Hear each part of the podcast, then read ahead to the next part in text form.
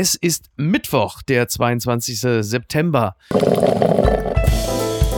Apokalypse und Filterkaffee. Die frisch gebrühten Schlagzeilen des Tages. Mit Mickey Beisenherz. Einen wunderschönen Mittwochmorgen und herzlich willkommen zu Apokalypse und Filterkaffee, das News Omelette. Und auch heute blicken wir ein bisschen auf die Schlagzeilen und Meldungen des Tages. Was ist wichtig? Was ist von Gesprächswert? Worüber lohnt es sich zu reden? Und mit ihm zu reden, da habe ich mich schon lange drauf gefreut. Er ist Ex-Türsteher, Ex-Boxer und Musikmanager. Und weil es wohl einfach zu gut für ihn läuft, hat er sich gesagt: Hey, ich trete für die CDU in Spandau-Charlottenburg-Nord für die Bundestagswahl an. Und weil auch das noch nicht reicht, ist er auch noch in Armin Laschets Zukunftsteam. Sowas buchen andere als Jochen Schweizer Paket. Er macht das aus Überzeugung. Guten Morgen, Joe Cialo. Einen wunderschönen guten Morgen. Ja, genau. Ich habe gesagt, du bist Musikmanager. Dann wird dich dieses Thema natürlich brennend interessieren. Wolfgang Petri wird heute 70 Jahre alt, also ein Mann mit interessantem Look, dem speziell Ende der 90er die Leute zujubelten. Also sowas wie Friedrich Merz mit Haaren. Gut, auf Freundschaftsbändchen muss Merz nicht hoffen. Äh, bist du Wolfgang Petri vielleicht sogar mal begegnet? Ja, tatsächlich habe ich mit Wolfgang Petri ähm, eine Überschneidung in meinem Leben. Was Ja. ich früher nicht wusste, ist, dass sein Sohn Achim und ich auf der gleichen Schule waren. Ach, das ist ja witzig. Ja, in Neunkirchen-Seelscheid, in der Nähe von Siegburg respektive Köln. Und das hat mir der Achim mal bei einer, ja, ich glaube, das war Fernsehgarten oder wo wir uns auch getroffen haben. Meistens dort, ja. Genau, er ist auch ein wirklich super korrekter Typ. Ähm, hat er mir das mal erzählt und dann sind wir so ins Gespräch gekommen. Und da habe ich ihm wiederum erzählt, dass ich in den 90er Jahren zum ersten Mal ähm, Wolfgang Petri auf Schalke mal gesehen hatte. Und ähm, mir da zum ersten Mal ge bewusst geworden ist, was so ein Sleeper-Publikum ist. Also früher dachte ich immer, auf Konzerten gehen entweder die coolen Rocker oder es gehen die coolen Popper oder es gehen die Grunges oder was auch immer. Ja. Und dort bei ihm waren ganz normale Menschen. Und das hat mich so fasziniert, auch mit den Freundschaftsbändchen. Also das hat mich auch in meiner musikalischen Arbeit ähm, nachhaltig beeindruckt Ja. und, und auch beeinflusst. Übrigens, der Begriff ganz normale Menschen äh, ist mittlerweile ja auch schon einigermaßen problematisiert, weil natürlich immer mehr identitätspolitische Debatten um den Begriff normale Menschen äh, entbrennen. Die müssen wir heute nicht, nicht zwingend führen. Dieses äh, Wolfgang-Petri-Konzert in Gelsenkirchen, das muss ja ein, ein Napworth-artiger Abriss gewesen sein. Da haben die Leute ja lange von gesprochen. Und du warst dort? Ja, und ich muss ganz, ich war dort, ich auf eine Einladung hin, Joe, möchtest du zu einem Konzert, zu wem? Wolfgang Petri kenne ich nicht, ich gehe mit. Und danach war ich tatsächlich geflasht, weil das war nicht die Musik, die ich damals gehört habe.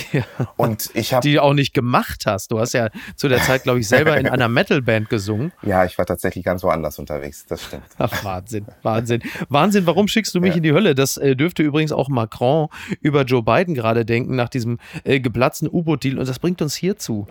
Die Schlagzeile des Tages. Joe Biden, wir streben keinen neuen Kalten Krieg an, das schreibt die Zeit. Chaotischer Afghanistan-Abzug, neues Sicherheitsbündnis. Mit Spannung wurde Bidens Rede bei der UN-Vollversammlung erwartet. Er kündigte eine neue Ära der Diplomatie an. Zitat: Anstatt die Kriege der Vergangenheit weiterzukämpfen, müssen wir unsere Augen darauf richten, unsere Ressourcen in die Herausforderung unserer gemeinsamen Zukunft zu stecken. Äh, das ist natürlich eine tolle Ansage, wenn man gerade Diplomatie so definiert, dass man erstmal mit Frankreich das alte Europa verprellt. Ich meine, Biden hat jetzt bei den Franzosen etwa so ein gutes Standing wie Fertiggerichte. Wie blickst du auf den ähm, immer noch relativ neuen US-Präsidenten und seine Art der Diplomatie? Also zunächst einmal finde ich, dass er Biden deutlich freundlicher kommuniziert, als es Trump seinerzeit gemacht hat. Das Rüpelhafte ist einfach aus der diplomatischen Landschaft verschwunden. Das ist zumindest mein Eindruck. Ja. Aber ich spüre trotzdem so eine gewisse Härte, die es immer noch gibt. Ja. Und ich spüre auch eine ganz klares, eine ganz klare Interessensverschiebung hin in den pazifischen Raum. Ähm, das ist mehrfach angekündigt worden. Ähm, das ist auch dieses Jahr mit dem neu entstandenen äh, großen pazifischen Handelsraum auch nochmal nachdrücklich bestätigt worden. Ja. Und ich finde, dass das für Deutschland schon eine nicht ganz einfache Situation ist. Ähm, Deutschland ist ja aus der Geschichte heraus mit Frankreich und mit Amerika immer sehr eng verbunden gewesen. Die deutsche Einheit wäre ohne dieses super Verhältnis, was Kohl zu Frankreich, damals zu Mitterrand und ähm, nach Amerika hin Reagan und Bush gepflegt hat, ja gar nicht möglich gewesen. Genau, ja. Und, Ja, ja. und wenn man jetzt bedenkt, dass Deutschland im Grunde genommen jetzt zusehen muss, wie zwei verbündete NATO-Staaten so aufeinander losgehen ähm, und das wegen U-Boot-Verkäufe, dann äh, treibt mich das mit Sorge um. Ähm, vor allen Dingen, weil natürlich für mich da noch was ganz anderes dahinter hängt. Zum einen ist natürlich die NATO, auf der anderen Seite aber auch unser Europa. Mhm. Äh, wir haben in der EU United Kingdom, also England, äh, äh, verloren vor einigen Jahren mit dem Brexit. Ja. Und wir sehen im pazifischen Raum halt, dass England, Amerika und Australien in Anführungszeichen gemeinsame Sache machen. Und Frankreich genau, war gegen China genau, im Zweifel. Genau, gegen China. Und Frankreich wahnsinnig äh, verärgert ist. Und da kommt auf Deutschland, finde ich, eine sehr, sehr starke Vermittlerrolle zu. Jetzt kann Deutschland, ich sage jetzt mal aus der Tradition heraus, muss es eigentlich handeln und versuchen, diesen Zwist zu kitten. Weil man kann sich aus deutscher Perspektive definitiv nicht für irgendeine Seite entscheiden. Beide Länder sind für Deutschland überlebenswichtig. Also my humble opinion.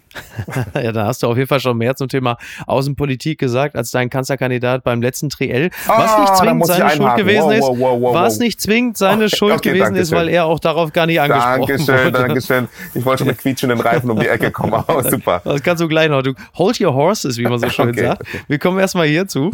Die gute Nachricht des Tages. Feiern wie früher. Das geimpfte Hamburg wird jetzt wilde Partys erleben. Das berichtet die Hamburger Morgenpost. Vor 1,5 Jahren hat Hamburg die letzte ausgelassene Partynacht erlebt. Anfang März 2020 waren die Clubs, Bars und Konzertsäle der Stadt das letzte Mal proppevoll. Dann kam der Lockdown und Hamburgs großartiges Nachtleben war stillgelegt. Bis jetzt, ab Samstag 0 Uhr, darf wieder wie früher gefeiert werden, hat der Senat gestern beschlossen. Ja, ohne Abstand, der Laden ist voll, keine Masken, aber die Voraussetzung ist halt eben 2G, geimpft oder genesen. Und für den Pop-Beauftragten äh, eines möglichen kommenden Kanzlers Armin Laschet ist das doch genau das Bild, mit dem wir in den Herbst gehen wollen, oder? Absolut. Ich freue mich total, dass das jetzt passiert, dass die Kultur und die Kreativwirtschaft wieder Luft atmen können in Hamburg. Ähm, ich bleibe aber trotzdem vorsichtig, weil wir hatten ja schon in Münster erlebt, dass 2G-Partys äh, stattfanden Ja. und danach eine hohe Ansteckungszahl erfolgt ist. Gott sei Dank mit sehr milden oder symptomlosen Verläufen. Genau, ja. Aber man merkt natürlich auch, dass äh, das weiterhin ein Thema ist, das unter Beobachtung äh, bleibt. Klar. Und was bei mir heute noch ein, ein weinendes Auge ähm, so ein bisschen provoziert ist, dass die, dass die Ärzte Mhm. ihre Tour abgesagt haben. Ja, Tatsache, ja, stimmt. Ja, genau, weil es nicht gelungen ist, ähm, das flächendeckend in Deutschland 2G umzusetzen, was natürlich super schade ist. Ja. Äh, Das wäre natürlich, wenn wir, wenn wir da eine Regelung bekommen würden, und das bekomme ich jetzt an meinem Wahlkampf von so vielen Leuten zu hören, die sagen, ey, wir haben alles gemacht, was möglich ist, wir sind jetzt geimpft und wir würden jetzt gerne wieder unser Leben zurückhaben. Natürlich ist das immer so eine Thematik rund um die Mutationen und wie es weitergeht, aber vielleicht ist Hamburg jetzt auch tatsächlich mal so ein Auslöser für mehr. Ich jedenfalls würde mich sehr, sehr für die Kultur- und Kreativwirtschaft freuen. Wäre das denn auch für dich ein Modell, äh, nicht nur für Berlin, sondern flächendeckend, also 2G? Ja, Ja. auf jeden Fall. Du, 2G du, du sagst es so, so, ja, weil das, das ist natürlich für andere, ähm, ist das natürlich ein Schock, weil die sagen, ja, als Getesteter würde ich auch gerne noch ja, rein. natürlich. Im Grunde genommen geht es ja darum, dass wir die Herdenimmunität erreichen wollen. Das erreichen wir mit 80 Prozent. Mhm. Das Problem, was wir jetzt haben, ist doch, dass wir knapp über 60 Prozent liegen. Ich glaube bei 62 Prozent. Genau, ja. Und das hat ähm, Armin Laschet ja auch mehrfach betont, äh, es, es wird unter ihm keine Impfpflicht geben. Also es ist natürlich noch diese Freiwilligkeit im Raum. Man müssen, wir müssen also irgendwo gucken, dass wir die Menschen überzeugen.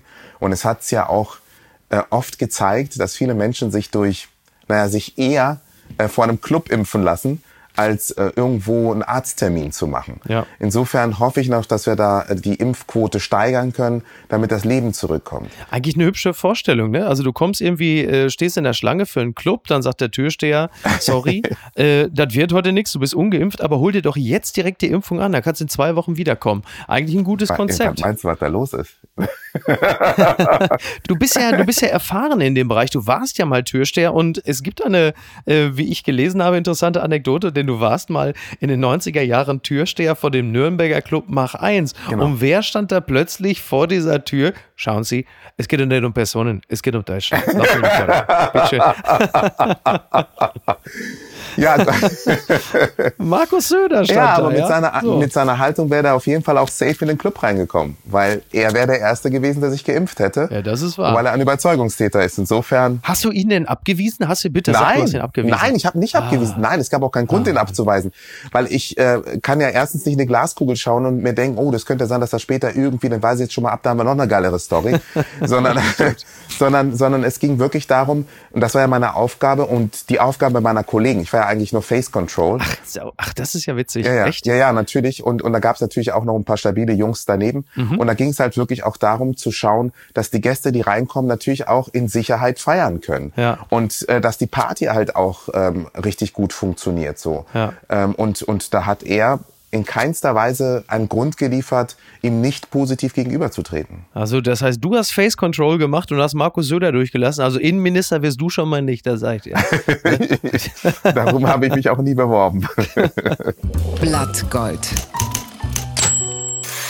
Der mutmaßliche Mörder von Ida Oberstein, AfD-Fan mit Kriegsfantasien, das berichtet das Redaktionsnetzwerk Deutschland. Bei dem mutmaßlichen Mörder von Ida Oberstein handelt es sich nach Informationen des Redaktionsnetzwerks Deutschland um den 49-jährigen Mario N. Auf einem bis 2019 aktiv genutzten Twitter-Account gab der Mann sich als Fan der AfD und verschiedener rechter Online-Medien und als Klimawandelleugner zu erkennen. Ja, überdies auch als Corona-Leugner, Querdenker, Unterstützer. Also da ist eigentlich so ziemlich alles mit drin. Und natürlich die Frage, ähm, nehmen wir die Querdenkerbewegung nicht ernst genug? Also, ich muss erst mal eines sagen. Wir reden immer nur von einem 20-jährigen Tankstellenmitarbeiter.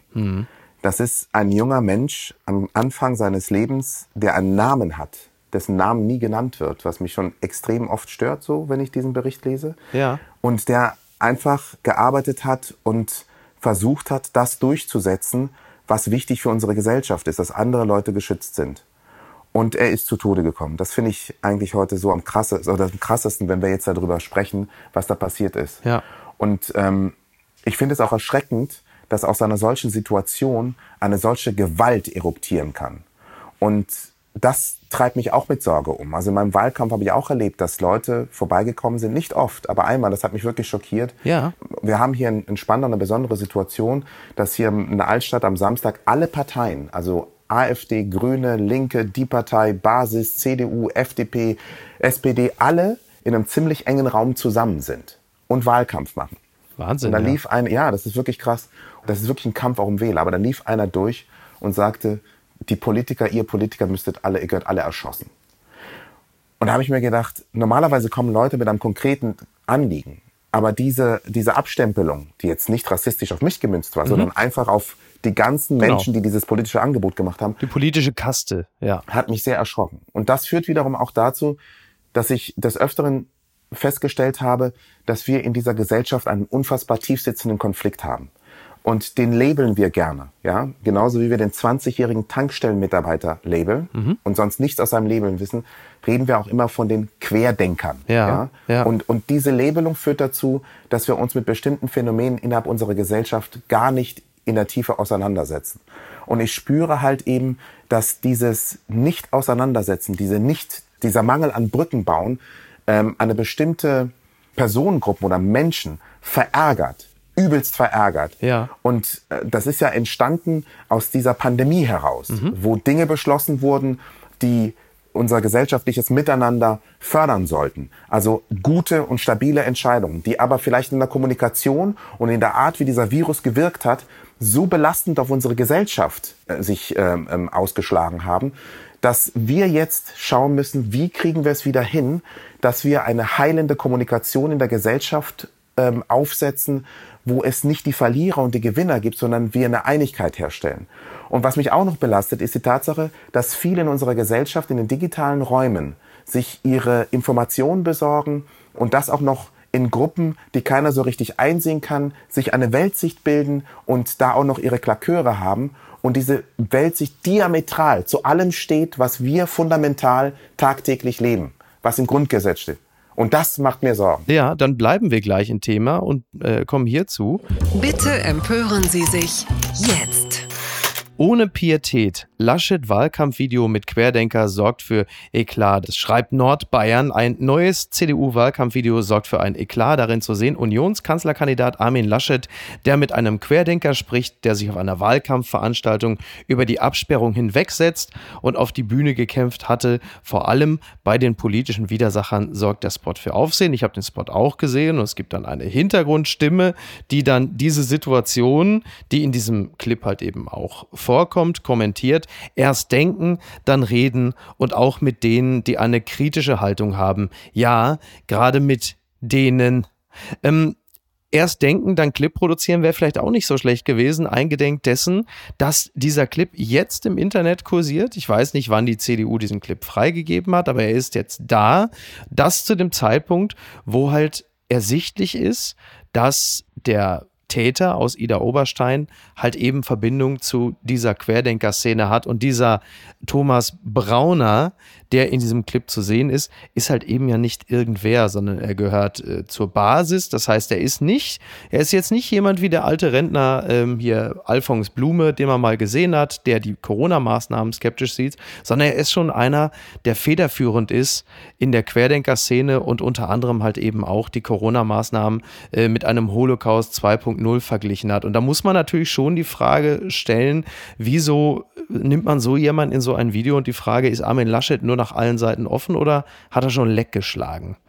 Erklär du mir das. Wie kann das sein? Und inwieweit soll das etwas bringen? Also wie kann das Werbung sein für die CDU? Also, ich sehe das so. Wenn ich die Situation jetzt erstmal vergleiche mit dem, was auf das Video angesprochen, mhm. weil das wurde, du, du hast jetzt zwei verschiedene Sachen angesprochen. Zum einen der Täter, der, der diese, diese abscheuliche Tat, in Ida Oberstein begangen hat. Ich kann zu ihm nicht sagen. Vor allen Dingen ist dieser Fall ja noch oder die Ermittlungen sind noch nicht abgeschlossen nach meinem Kenntnisstand. Ja. Und ich, ich würde erstmal wirklich abwarten, was dann sozusagen äh, die Hintergründe sind. Ja. Ich möchte mich nämlich nicht an Spekulationen beteiligen, deswegen bin ich erstmal voll bei der Trauer, bei der Familie und bei dem Entsetzen. Aber ähm, was diese Situation mit Armin Laschet angeht, ich habe Armin Laschet als jemand kennengelernt, der wirklich gerne der neugierig ist und sich mit Menschen trifft, mhm. der Brücken bauen möchte. Und natürlich war die Szene unglücklich. Sie war deswegen unglücklich, weil wir natürlich in dieser pandemischen Zeit auch darauf achten müssen, Abstand zu halten. Und äh, weil das natürlich auch eine Situation ist, äh, die so nicht passieren darf. Aber wenn man merkt, wie sie Aber vor allen Dingen aus Security-Gründen, vor allen Dingen wegen der Security, noch nicht mal wegen Armin Laschet, dass er mit ihm gesprochen hat. Er wusste in dem Moment ja nicht, wer da auf wen zutritt. Das hat, diese Situation hätte ich Armin Laschet in dem Moment noch nicht mal zum Vorwurf gemacht. Das hätte ich eher der Security angekreidet. Nur dann, jetzt irgendwann weiß man ja, was das für ein Typ ist. Und man muss ja nicht, also man nee, nee, Moment, jetzt komme ich, jetzt, da komme ich ja noch. Ja, genau, bitte. Ja, ja. So, und also wie gesagt, diese Abstandssituation, da kann man drüber reden. Da haben bestimmt andere Leute äh, ganz tief äh, und ganz krass analysiert. Das BKA hat das noch tiefer und noch krasser analysiert. Da muss jetzt nicht nochmal einen Senf dazugeben. Aber, ja. dass Armin Laschet das Gespräch gesucht hat. Ich finde, wir leben in einer Cancer-Gesellschaft. Warum hätte Armin Laschet nicht mit ihm sprechen sollen?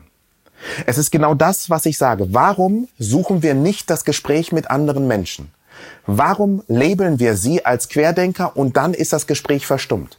Ich sympathisiere nicht mit äh, den sogenannten Querdenkern. Ich habe eine ganz, ich habe auch eine ganz klare Haltung zur Impfung. Ja, ich will mich impfen lassen. Ich glaube daran, dass, die, dass es ein Segen für die Gesellschaft ist und dass es toll ist, dass BioNTech uns dieses Geschenk gemacht hat, unsere Gesellschaft sich äh, äh so entfalten kann. Aber man kann eben nicht Menschen aus einem Dialog ausschließen. Und ich finde es großartig von Armin Laschet, dass er in so eine Situation auch mal ein Zeichen setzt, die es so wichtig ist, das auch als Kit dienen kann für unsere so zerrissene Gesellschaft, mhm. dass er das Gespräch sucht. Dass er ihn erstmal ausreden lässt. Dass er sagt, ich bin Vater von drei Kindern. Denn was wäre passiert, wenn er ihn von der Bühne geschubst hätte und wenn er gesagt hätte, nein, mit Ihnen rede ich nicht. Ja, völlig Da kann klar. ich dir genau sagen, was dann passiert wäre. Was in den ganzen Magazinen, dann hätte es geheißen, Armin Laschet scheut das Gespräch, Armin Laschet wieder und so weiter. Ja, ja, klar. Und jetzt geht er und macht etwas, was aus meiner persönlichen Überzeugung genau das Richtige ist, ja. Im Christlichen würde man Entfeindungsliebe sagen. Ich sage jetzt einfach mal dazu, er sucht das kritische Gespräch.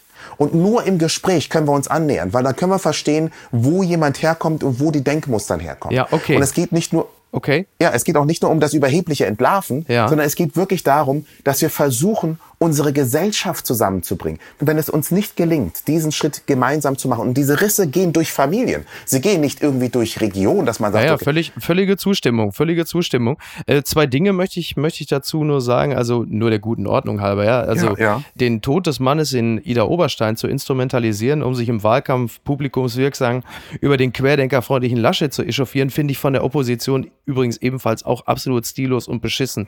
Nur, dass wir das auch mal angemerkt Ja, haben, ja. weil das ist natürlich auch Wahlkampf, ja, ist doch klar. ja, aber ziemlich low, ziemlich low. Ja, ja, nicht. dieser ganze Wahlkampf ist insgesamt sowieso sehr low. Nur, dass Armin Laschet mit diesem Thomas Brauner in dem Moment das Gespräch gesucht hat, fair enough. Aber warum nutze ich ausgerechnet diese Person, um mich dann als offenen, freundlichen, toleranten Menschen im Internet zu inszenieren? Der Schuss kann ja nur nach hinten losgehen, wenn du es noch nicht mal hinbekommst, dich von Maßen zu distanzieren. Wieso anders. muss dann ausgerechnet, Naja, aber wieso muss ausgerechnet jemand, der, äh, der die Corona-Maßnahmen mit dem Holocaust 2.0 vergleicht, wieso muss man ausgerechnet den als Referenzgröße in seinem eigenen Spot haben? ist doch völlig klar, dass du ganz viele Leute hast, die sagen, also du, du gewinnst sicherlich ein paar oder du befriedest ein paar, die sagen, ach guck mal, er macht hier nicht die, macht hier nicht die klare Kante Nein, nein, nein. uns gegenüber, aber du verlierst doch Nein, auch aber ganz viele nein, Leute. ich, ich, ganz ehrlich, nein. Weil ich finde, weißt du, wir, wir leben in einer ziemlich harten Gesellschaft so, wo Leute immer sehr schnell gecancelt werden, wenn man so eine Grenze überschritten hat. Ja. Aber wir sind niemand, wir sind keine Gesellschaft mehr, die verzeiht. Wir sind auch keine Gesellschaft mehr, die ernsthafte Anstrengungen unternimmt, um zu sagen, okay, jemand ist auf einem ziemlichen krassen Film, den ich null teile, Mhm. aber ich will ihn trotzdem verstehen und ich will die Brücke bauen. Ja. Und ich finde, das ist eher ein starkes Zeichen. Spricht eher und vielleicht untermauert man auch ein bisschen mehr das C in unserer Partei, indem man sagt, das sind nicht die Leute, mit denen man zusammen campen gehen möchte. Ja. Und man zieht auch für sich selber ganz klare Grenzen, wo man inhaltlich steht. Aber für eine Nation oder für eine Volkspartei ist es wahnsinnig wichtig, diese Kanäle immer offen zu halten bei klarer innerer Kompass und Positionierung. Ich finde, das ist ein wichtiges Zeichen, denn eines ist doch klar, wir kommen jetzt aus der größten Prüfung mit dieser Pandemie seit dem Zweiten Weltkrieg. Und wenn wir irgendwann mal es schaffen, dass wir wieder feiern können, wird es trotzdem in der Gesellschaft Risse geben. Und das wird eine solche Kraftanstrengung benötigen, dass wir wieder zueinander finden in der Art, wie es vor der Pandemie war. Und das bedarf auch starker Zeichen. Und wer jetzt einfach hingeht und das instrumentalisiert und nur jetzt hingeht und sagt, ja, der hat hier und der ist dort und überhaupt, ja, mag alles stimmen. Aber was heißt das? Ich habe persönlich ein Vorbild. Das ist Nelson Mandela. Der hat als er jahrelang im Knast war und wieder rauskam und Präsident wurde, hat er genau diese Entfeindungsliebe gelebt. Und er hätte allen Grund gehabt, wirklich Rache zu üben. Ja? Und ich glaube, wenn wir als Gesellschaft nicht lernen, dass es nur gemeinsam geht und dass man auch verzeihen muss und dass wir aufeinander zugehen müssen und nicht verbal aufrüsten, um den anderen niederzukartätschen, dann ist unserer Gesellschaft wirklich nicht mehr sehr viel wert. Dann werden wir kein gesundes Deutschland hinkriegen, schon gar kein gesundes Europa. Und was das dazu führt, haben wir auch gesehen, wenn einstige Partner sich auf der Weltbühne so gegenseitig niedermachen, wie es wir zwischen Frankreich und Amerika erleben, da ist es gerade ein super krasser Kit. Und der passiert im Kleinen wie im Großen. Und ich finde, man muss wirklich anfangen, eine innere Haltung einzunehmen, die mit Handreichung zu tun hat und nicht mit der Faust durch die Gegend laufen. Oh, ich dachte, du wärst längst tot. Und damit ist natürlich die CDU gemeint. Doch nein, Union ist SPD dicht auf den Fersen, das schreibt t-online.de. Kann die Union die SPD in Umfragen noch vor der Bundestagswahl am Sonntag einholen? Im neuen Trendbarometer gewinnt die Partei um Armin Laschet einen Prozentpunkt. Die Konkurrenz bleibt stabil, also SPD 25 Prozent, CDU, CSU 22 Prozent, Grüne 17 Prozent. Ja, also jetzt frage ich dich natürlich, ist das jetzt die Trendwende oder äh, die übliche Schwankung? Und sollte das die Trendwende sein, was wäre dafür der Anlass? Ne? War es der tolle Auftritt äh, bei Late Night Berlin? Ne? wa- Was ist es? Übrigens war Armin Laschet jetzt gerade in Stralsund. Ja. Äh, gestern war es Ja. Regen, Pfiffe und dann kam auch noch Philipp Amthor. Also wenn es läuft, dann läuft's. Warst du eigentlich äh, traurig, dass du in Stralsund nicht dabei sein konntest? Joe, du darfst ehrlich sein. Ach, ich wäre gerne in Stralsund dabei gewesen. Ach, jetzt hör auf, Ja, natürlich. Ich bin, ey. Merkel, super geil, auf jeden Fall. Ja, stimmt. Ach so, ja, okay. komm, on. Einmal die Kanzlerin. Ja, okay. Ja, ist okay. also wenn ich ja, mit der okay. Kanzlerin auf der Bühne gestanden hätte, ich meine, so kurz bevor sie jetzt ähm, die große Bühne verlassen wird, das wäre doch ein schönes, schönes Erlebnis gewesen. Haben sie dich mit Merkel gelockt und dann neben Laschet gestellt und dann haben sie gesagt, so, jetzt musst du mal mit dem da losmarschieren? War's das? Ach Bullshit, Quatsch, das war alles, das waren alles Moves von Armin selber so. Aber zur Frage erstmal, ja, ich muss das Ja, so ein bisschen genau. sortieren. Es ist so, dass mich dieser Trend nicht überrascht, sondern eher bestätigt. Weil ich habe die ganze Zeit das Gefühl gehabt, dass das, was ich auf der Straße so erlebt habe, in Gesprächen mit den Menschen, Ja. eine völlig andere Wirklichkeit abgebildet hat, als diese Trends immer ähm, den Eindruck erweckt haben. Und ich habe da auch immer viele Kollegen gefragt und, und, und, und habe gesagt, sag mal, habt ihr auch das Gefühl, dass unsere Gespräche mit den Menschen völlig anders verlaufen als das, was wir immer abgebildet bekommen? Und das habe ich sowohl aus allen Teilen Deutschlands mitbekommen. Und ich bin froh, dass das jetzt sich so niederschlägt. Der eine oder andere wird sagen, oh, ist zu spät. Ich glaube, es ist überhaupt nicht zu spät. Ganz im Gegenteil. Da gibt es Nein, noch, noch ein, ist alles drin. Ja, Klar, es gibt es absolut. ein großes, es gibt noch ein, ein großes Potenzial. Und ich glaube, dass, das- that's only my two cents, dass die SPD schon ihr Pulver verschossen hat und es durchaus Möglichkeiten für die CDU gibt, eine Trendwende hinzukriegen. Mhm. Und ähm, wenn wir das schaffen würden, wäre das mega und vielleicht kommen wir dann meiner Lieblingskoalition näher. Das wäre natürlich geil. Oh, was, was wäre denn die Lieblingskoalition, wenn du jetzt gerade schon mal äh, mich auf diesen Pfad bringst? Straight down to the bone? Ja, klar. Jamaika. Ah ja. Auf jeden Na Fall. gut. Safe. Ja. Wäre vielleicht manchen ein bisschen zu viel, äh, ein bisschen zu viel schwarz-gelb, ne? Andere ähm, flirten eher mit der Ampel, aber klar, also Jamaika ist natürlich absolut nicht unrealistisch, Ja. logisch. Also kann man jetzt nicht anders sagen. Ja, fände ich gut. Ja, trotzdem ist natürlich die, die Frage, als du da ähm, auf der Bühne, also ich war ja überrascht, weil wir waren ja schon ein bisschen vorher verabredet und plötzlich äh, äh, standest du da und warst Teil des Zukunftsteams. Genau. Die Frage ist halt, ähm, wie fühlte es sich zu dem Zeitpunkt an äh, mit Karin Prien, Thomas Heilmann? Äh, war es eher Zukunftsteam oder Kapelle auf der Titanic? Also, Thomas Heimann war gar nicht dabei, sondern es war tatsächlich der Friedrich Merz dabei, Doro Bär, Karin Prien. Aber der ist doch Teil des Zukunftsteams, oder nicht? ja, also äh, Kompetenzteams. Ja, ja. Aber so. im Grunde genommen sind wir alle ein Okay. bisschen Kompetenz und alle ein bisschen Zukunft und alle sind Sie habt wir ja schon keine Zukunft mehr. Jetzt habt ihr wir haben, nein, Kompetenz, nein, wir haben keine alles schon. Zukunft Naja, mehr. Quatsch, man kann ja jetzt zum Beispiel nicht sagen, dass äh, Wiebke Winter keine Zukunft hat. Ganz im Gegenteil. Nein, total, das was, stimmt, Was ja. Armin Laschet, finde ich, sehr gut gemacht hat, ist, der hat ähm, frische Gesichter nach vorne geholt. Ja, von, von Friedrich Merz. Nee, ich meine jetzt von Friedrich Merz, der Satz sollte noch weitergehen. Mal abgesehen, Okay. da ist die Kompetenz natürlich, äh, die, die für ihn als Wirtschafts- und Finanzfachmann spricht. Aber wenn man jetzt einfach an Peter Neumann zum Beispiel denkt, ja, da wird jetzt genau. kein Mensch sagen, oh, das ist Terrorismusexperte. Ja, genau, was er Ja. richtig, äh, der ist auch ein wirklich cooler Typ so, ja. Oder Andi Jung Ja. wird auch keiner sagen, der hat von Klima keine Ahnung. Ja. Und, und so geht das auch weiter. Ne? Karin Prien, das ist natürlich ähm, für mich eine, äh, die Bildung versteht. Also die ist richtig großartig ähm, und, und vor allen Dingen auch Kultur versteht. Ja. Und so sind sehr viele frische Gesichter äh, berufen worden.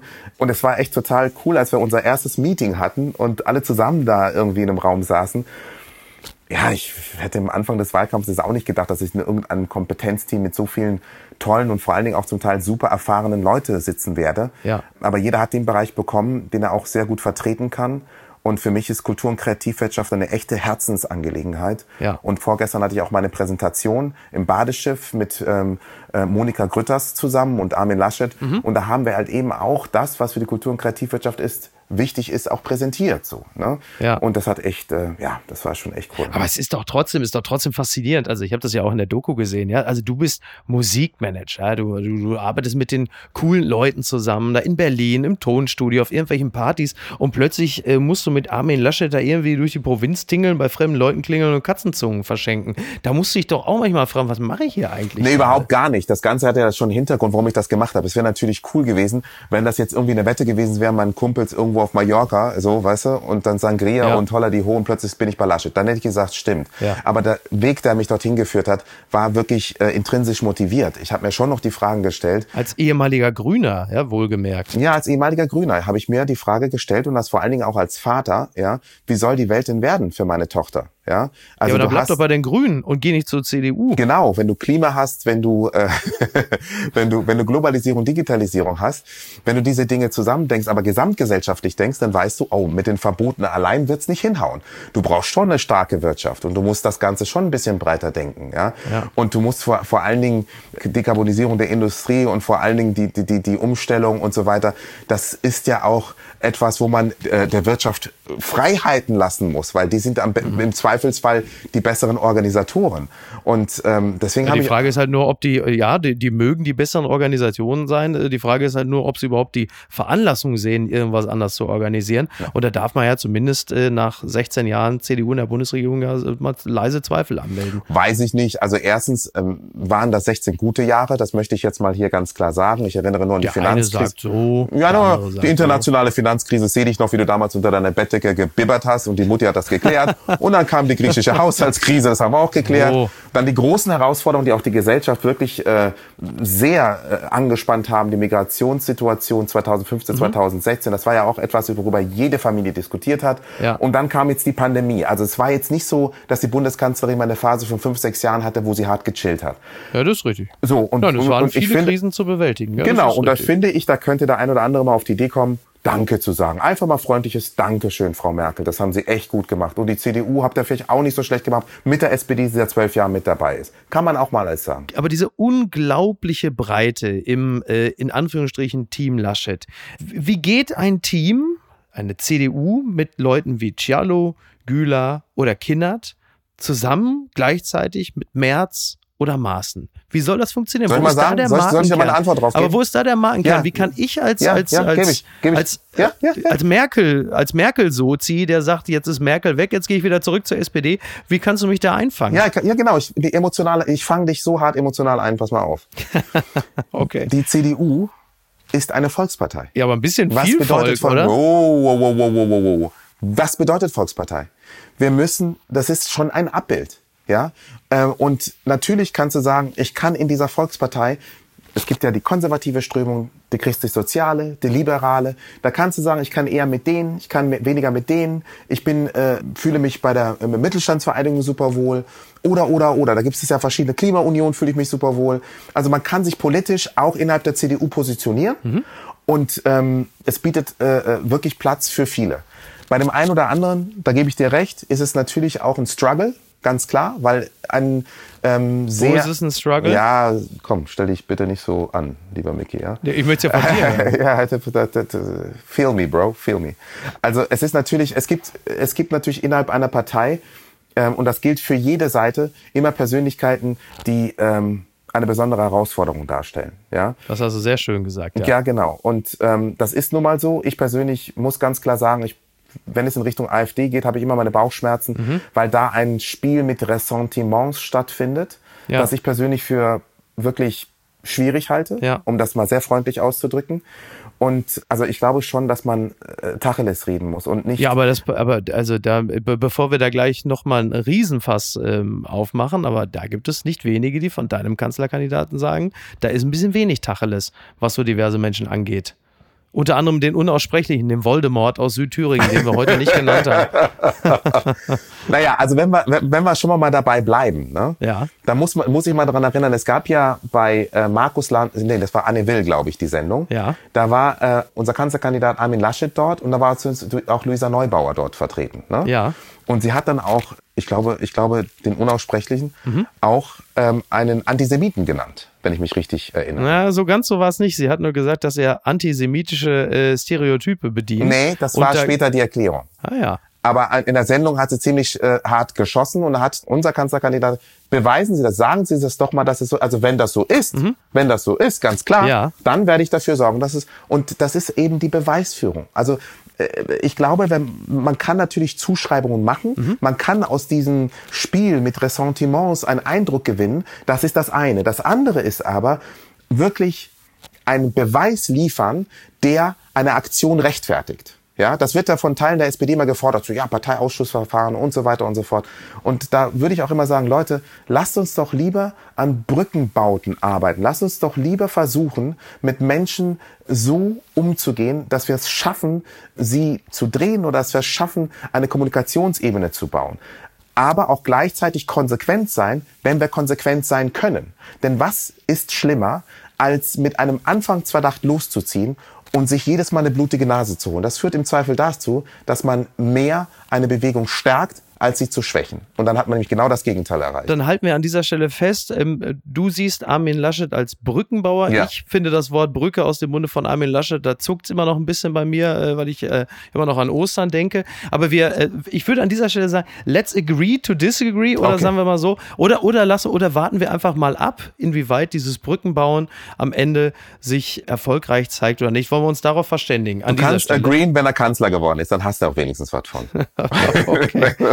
Sowas kann man sich nicht ausdenken. Raute und Deutschlandkette, der Merkel-Teddy aus Coburg, das schreibt der Bayerische Rundfunk. Das Ende ihrer Amtszeit verschafft Angela Merkel auch eine ungewöhnliche Ehrung. Sie wird als 40 Zentimeter große, knuffige Figur dargestellt. Als Teddybär für eine Firma aus Coburg ist die Kanzlerin nicht das erste prominente Exemplar. Es gibt übrigens 500 Stück von diesen Teddybären, kosten 189 Euro. Also noch ein CDU-Mitglied, das käuflich ist. Mein lieber Joe, ich sag's nur. Ne? Aber Merkel wird ja mittlerweile ja selbst schon als knuffiges Kultmaskottchen wahrgenommen. Insofern ist das mit dem Teddy ja eigentlich auch ganz süß. Ne? Wobei die einen sagen Merkel-Teddy, andere nennen es Problembär. Du bist ja Fan. Ja, auf jeden Fall. Ja. Ich, ich ja doch. Würdest du dir so einen Teddy sichern? Ganz ehrlich, wenn du mir so einen Teddy besorgen kannst Mhm. Ja. und du verfügst ja über unfassbare Kontakte, Wer ist denn in der CDU? Ich oder da du? würde ich, ja, das muss, das kommt doch irgendwo aus Coburg. Da würde ich sagen, machen wir zusammen ein Foto. und ähm, ich, es kriegt bei mir einen Ehrenplatz, ohne Scheiß. ich guck mal, was ich, pass auf. Also ich, ich, ich, ich, ich zahle es auch gerne. Ich will das jetzt nicht geschenkt haben oder so, ja. Ja. Aber bin ich sofort dabei. Pass auf, dann sagen wir jetzt beide, Ja. äh, Joe Cialo und Mickey Beisenherz wollen gerne mindestens, also jeder ein oder einer für, für zwei, Genau. einen von diesen Merkel-Teddys haben. Genau, genau. Ähm, für ein gemeinsames Foto. Genau. Das kriegen wir hin. Das Super, machen wir. geil. Das machen wir. Mega. Ja, also darauf können wir uns verständigen. Ja. Übrigens hat dieselbe Merkel jetzt auch äh, die Mopo hier nochmal, äh, um sie zu zitieren, sagt, dass sie nicht nach Hamburg ziehen wird. Denn hier in Hamburg, wo ich äh, wohne, da wird das natürlich die ganze Zeit schon gehandelt. Äh, die jetzt einmal die ohnehin nicht wenig abgehobenen Hamburger waren natürlich schon total stolz, dass Angela Merkel demnächst hierher zieht. In Blankenese haben sie schon mal um 20 Prozent die Mieten erhöht, weil das Viertel durch die neue Nachbarin ja viel wichtiger wird. Und jetzt sagt Merkel, ich komme gar nicht. Äh, scheiße. Ja, aber das hätte ich schon vorher sagen können. Also die Bundeskanzlerin ist hard East Side. Ja. Sie, sie ist doch Mecklenburg-Vorpommern, da hat sie ihren schönen Garten, Ja, du hast wo es dann immer recht. die leckere Kartoffelsuppe gibt. Stimmt, Und ja. die fährt doch nicht ewig von Hamburg, da von Blankenese, um dann... Aber sie ist doch gebürtige Hamburgerin. ja, aber es, quasi also, ne, also, also wenn die Prognosen genauso verlaufen... Leichen und Sterben ziehen die Lachse den Fluss hinauf. Nein, aber wenn die Prognosen genauso verlaufen wie diese, wie diese Fehleinschätzung bei der Bundeskanzlerin. Also Blankenese ist ja alles andere als bodenständig im Sinne von, wenn man die Bundeskanzlerin Merkel kennt. Hallo? Ja, ja for Ja, sure. For sure. Ja gut, du hast, ja, du hast natürlich, du hast natürlich recht. Also Blankenese ist schon irgendwie bodenständig, aber an, in einer anderen Gehaltsklasse. Ich wollte gerade sagen, das ist bodenständig in einer anderen Gehaltsklasse. Und das ist ja etwas, was die Bundeskanzlerin, das ist ja fremd, dieses, dieses nach außen Ja, dokumentieren, stimmt. dass sie, also wie man auf die Idee kommen kann, das ist schon echt strong. Ja. Entschuldigung. Papala Paparazzi. Die Münchner Abendzeitung, das äh, müssen wir noch nachreichen, äh, die hat äh, noch berichtet, denn am Wochenende war Almauftrieb auch ohne Oktoberfest. Die Promis schunkeln bei Käfer. Ja, also das Käferzelt, äh, das hat dann als VIP-Zelt äh, trotzdem geöffnet, so ganz ohne Oktoberfest. Und äh, anwesend waren unter anderem Boris Becker, Leslie Mandoki, Monika Ivankan, Sabine Lisicki, H.P. Baxter und Verena Kehrt. Also ist im Grunde genommen ein komplettes Dschungelcamp. Ne? Ist die Wiesen ein Grundrecht? Und natürlich die Frage, Joe, verschanzen die sich da im Käferzelt aus Angst? Die CDU holt sie ab, um Armin Laschet zu feiern am Sonntag? Ich kann die Frage wirklich nicht beantworten. Ich war noch, nicht, noch nie im Käferzelt. Wirklich nicht, aber du, aber Oktoberfest schon, oder? Oktoberfest auf jeden Fall, auf jeden Fall. Und noch zwar nie in allen, Käferzelt? in allen Aggregatzuständen. Nein, war ich noch nicht. Und ich, wir haben ja, und das ist ja so, äh, wir haben uns auch drüber unterhalten, als wir uns jetzt am Sonntag getroffen haben. Da war ja Triell und da war ja auch, äh, habe ich vorher auch die äh, Dorobert getroffen. Ja. Und wir haben auf jeden Fall hart verabredet, dass wenn es nächstes Jahr äh, wieder Oktoberfest ist unter hoffentlich guten, normalen Bedingungen, dass wir dann gemeinsam zum Käferzelt gehen oder sie das klar macht, weil ich habe ja keine Kontakte, ich kenne da niemanden. Ah, sehr gut. Und äh, da hat sie gesagt, ja, ja, Joe, ich check mal, dass wir zusammen hingehen können und naja, gucken wir mal. Vielleicht kann ich auch ein paar, paar Dudes mitnehmen. Also ich nehme so viele Leute mit, wie es noch irgendwie geht, äh, dass, die auch noch nie da waren, das ist die Voraussetzung. Leute, die sich selber irgendwie reinquatschen können, sollen das machen, aber Leute, die nie Da da musst waren. du mit Andy Scheuer schunkeln oder was? Ey, pass auf, was das für Bilder gibt. Joe, das wirst du nie wieder los. Ja, du Ich meinst weiß, den musst mit jetzt- Ministranten, ne? Ja, ist richtig. Was weiß. Ja, ja, Edi, ja, ja, ja, ja, ja, ja, ja, ja, ja. Das müssen wir noch besprechen, wir zwei. Das ist noch Okay, auf jeden Fall okay. offener Punkt. okay. Gucken mal, wer da spricht. Fans nach Auftritt von Phil Collins besorgt. Das schreibt T-Online. Nach 13 Jahren Pause feierte Genesis gestern in Birmingham ein Bühnencomeback. Phil Collins hinterließ dabei nicht den besten Eindruck, auch wenn er alles gab. Ähm, ja, Fans waren offensichtlich ziemlich äh, entsetzt und enttäuscht und äh, wird zitiert, die Tour ist vorbei, ehe sie überhaupt begonnen hat. Genesis spielt, glaube ich, irgendwie rund 35 Konzerte bei einer England- und Amerika-Tour. Aber man macht sich doch so ein bisschen Sorgen. Also alle saßen, also auch Mike Rutherford äh, Ja. Hat dann doch lieber gesessen, Tony Banks als Keyboarder sowieso und halt eben der fußkranke, rückenkranke, teils gelähmte Phil Collins eh. Und das ist schon, also ein bisschen traurig einfach. Ne? Ich meine, Phil Collins ist auch erst 70 Jahre alt, aber halt doch äh, sehr hinfällig. Ja, das stimmt. Ja, ist schon, schon irgendwie bitter. Dass so. Lohnen sie eigentlich solche, solche Reunion-Touren? Ich meine, mit, mit Santiano hast du auch, also sag mal, die sind ja jetzt auch nicht mehr 20, ne, die du managst. Aber äh, Also erstens sind Santianos wirklich in der Form ihres Lebens. Die sind wirklich eine Waffe und wir kommen ja auch bald mit einem neuen Album, da werden wir alles wegrasieren. ähm, aber das nur am Rande. Ja. Phil Collins habe ich hier in Berlin tatsächlich gesehen. Äh, Und zwar im Olympiastadion. Mhm. Und da saß er auch die ganze Zeit, weitestgehend. Ja. Ähm, sein Sohn hat Schlagzeug gespielt.